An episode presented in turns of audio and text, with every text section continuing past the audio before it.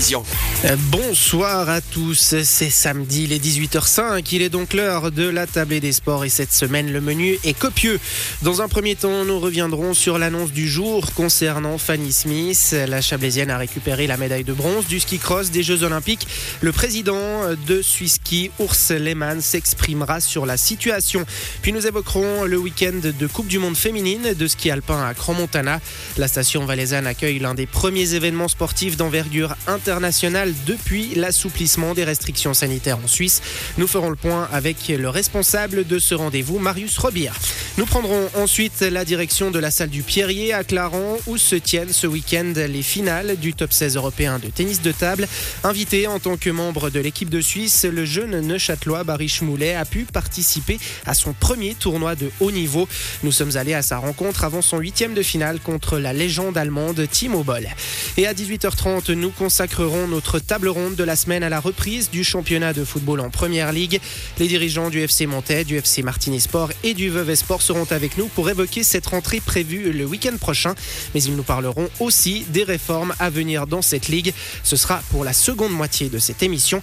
Restez donc bien avec nous. La tablée des sports, c'est parti. Soyez les bienvenus dans ce rendez-vous hebdomadaire de la rédaction des sports. Bonsoir Julien Traxel. Ça va Bonsoir, ça va bien et vous? Eh bien, même pas déguisé, rien. hein. Non, non, euh, pour le moment, je reste sobre. On se prépare pour la soirée. Et pour lancer cette émission, Julien, impossible de ne pas revenir sur la bonne nouvelle du jour pour Fanny Smith. On est privé de médaille de bronze il y a dix jours en finale du ski cross féminin aux Jeux Olympiques. Par une décision du jury, la Villardo a récupéré sa troisième place.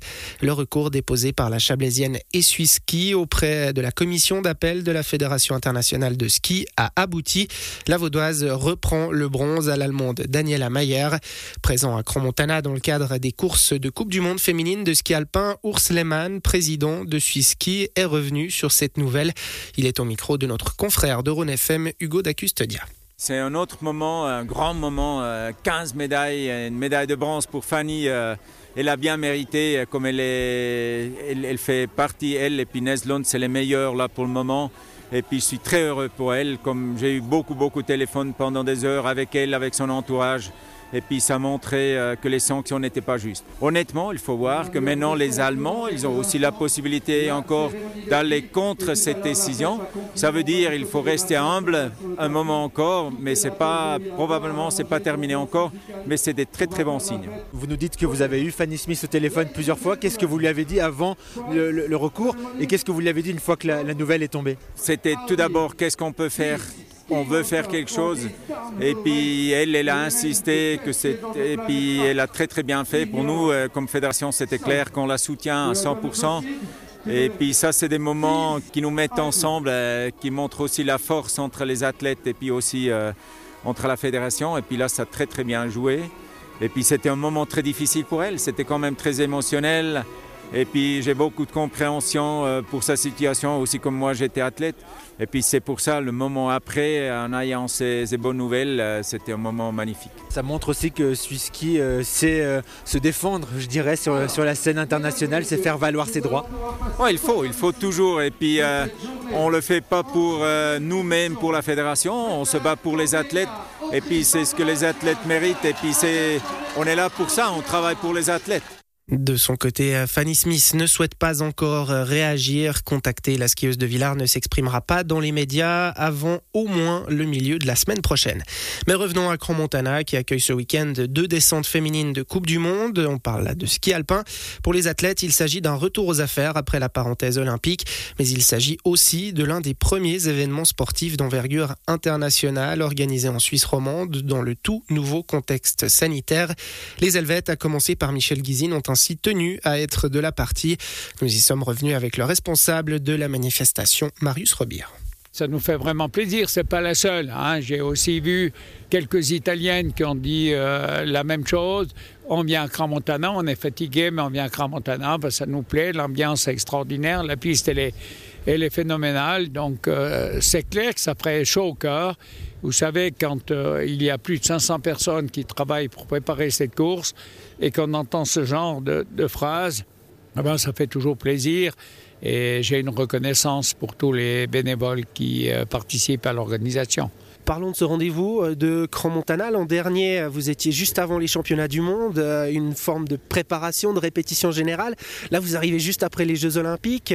Euh, Qu'est-ce que ça change Est-ce que ça change quelque chose en tant qu'organisateur? D'abord, pour nous, c'est très intéressant et très important. On veut monter à la Fédération internationale de ski, qu'on est capable d'organiser une épreuve Coupe du Monde que ce soit avant les championnats du monde, avant les Jeux olympiques ou après. Donc euh, maintenant, ça correspondrait aux championnats du monde. Donc euh, on veut montrer qu'on a des pistes de qualité, qu'on a l'organisation qui est là. Ça, c'est la première euh, des choses. La deuxième des choses, il y a des avantages et des inconvénients des deux. Hein. Après les championnats du monde ou les Jeux olympiques, les athlètes sont souvent fatigués et avant, elles ne veulent pas se blesser.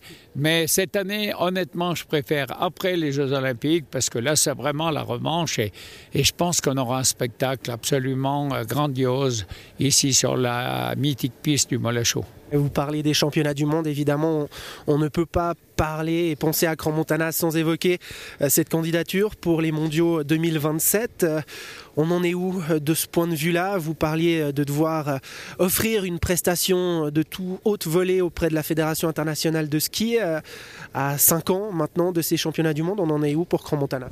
Alors d'abord, il faut savoir que la décision pour 2027 va tomber le 26 mai, hein, c'est dans 4 mois. Nous, ce qu'on aimerait, et moi particulièrement, j'aimerais montrer qu'on est à la hauteur. Je veux que tous les pays alpins, tous les pays du monde qui s'intéressent au ski voient que la station de Grand Montana, le Valais, la Suisse, pas uniquement Grand Montana, est apte et capable d'organiser des championnats du monde sur des pistes de grande qualité, parce qu'il ne faut pas oublier que la piste nationale, celle qui est destinée aux hommes, sert également de piste d'entraînement maintenant. Donc c'est ça un peu l'objectif. Et euh, quand euh, les gens vont voir la télévision les images ou quand ils viennent ici, ils doivent se dire eh ben, on a du plaisir de venir en Valais à Cran-Montana en 2027. Ça veut aussi dire qu'en tant qu'organisateur, vous êtes tout le temps en représentation, entre guillemets, vous n'avez pas le droit au moins de faux pas? Bon, vous savez, le moins de faux pas, il n'y a que celui qui fait rien qui ne fait pas de faute. Hein. Ça, c'est la première des choses. Mais en tout cas, on essaye d'éviter au maximum les faux pas. On essaye d'organiser au mieux ces championnats, euh, ces euh, coupes du monde. Et puis après, euh, ben, ce sont aux 18 personnes de la Fédération internationale de décider si notre candidature est acceptée ou pas. Urs Lehmann, le président de Suisski, euh, disait l'année dernière au championnat du monde à Cortina d'Ampezzo qu'il y avait pour lui aussi un travail de lobbying à faire, hein, tenter de convaincre ces personnes. Est-ce que ça fait aussi partie de vos missions typiquement ce week-end? Oh, Bien entendu, hein. il, y a, il y a 18 personnes, on les contacte toutes et tous. Et puis on essaie de leur montrer euh, ce que Grand Montana, ce que le Valais, je dis encore, c'est pas uniquement Grand Montana, c'est tout le Valais qui doit participer au championnat du monde.